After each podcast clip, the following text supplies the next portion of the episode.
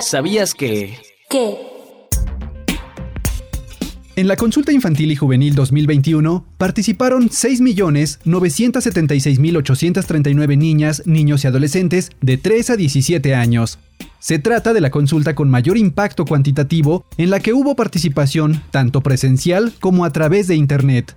Niñas, niños y jóvenes de todo el país y desde el extranjero opinaron sobre el cuidado del planeta, el bienestar y los derechos humanos.